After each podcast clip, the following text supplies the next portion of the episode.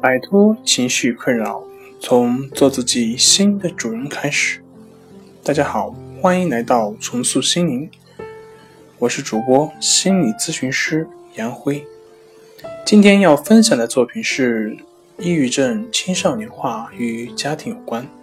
想了解我们更多更丰富的作品，可以关注我们的微信公众账号“重塑心灵心理康复中心”。近年来，抑郁症患者数量呈上升趋势，而且年龄越来越低，多为十四到三十岁的青少年，甚至还有八九岁的孩子。每年上千名接受精神心理疾病治疗的人群中，青少年约占四分之一，他们患有不同程度的抑郁症。家庭教育、社会环境是诱发抑郁症的主要因素。专家分析说，青少年患抑郁症与家庭和学校有关。家庭在给予孩子良好的物质生活时，与孩子缺乏心理上的沟通，忽视了他们在思想发展系统的培养和独立生活能力的锻炼。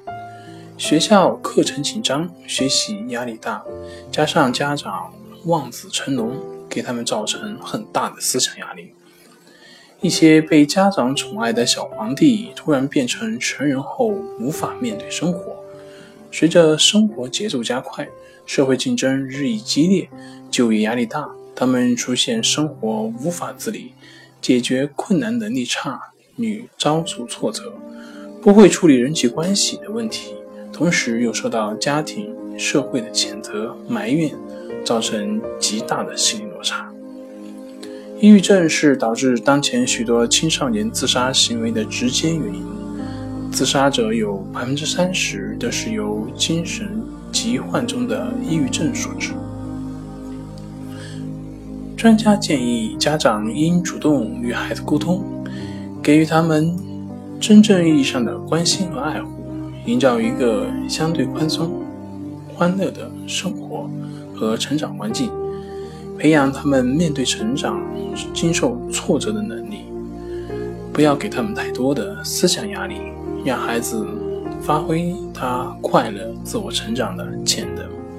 发现孩子有抑郁症倾向时，应及时与孩子沟通，必要时要及时带孩子就医。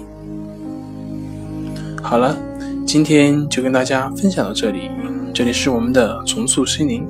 如果你有什么情绪方面的困扰，都可以在微信平台添加幺三六九三零幺七七五零幺三六九三零幺七七五零，即可与专业咨询师对话。您的情绪，我来解决。那我们下期节目再见。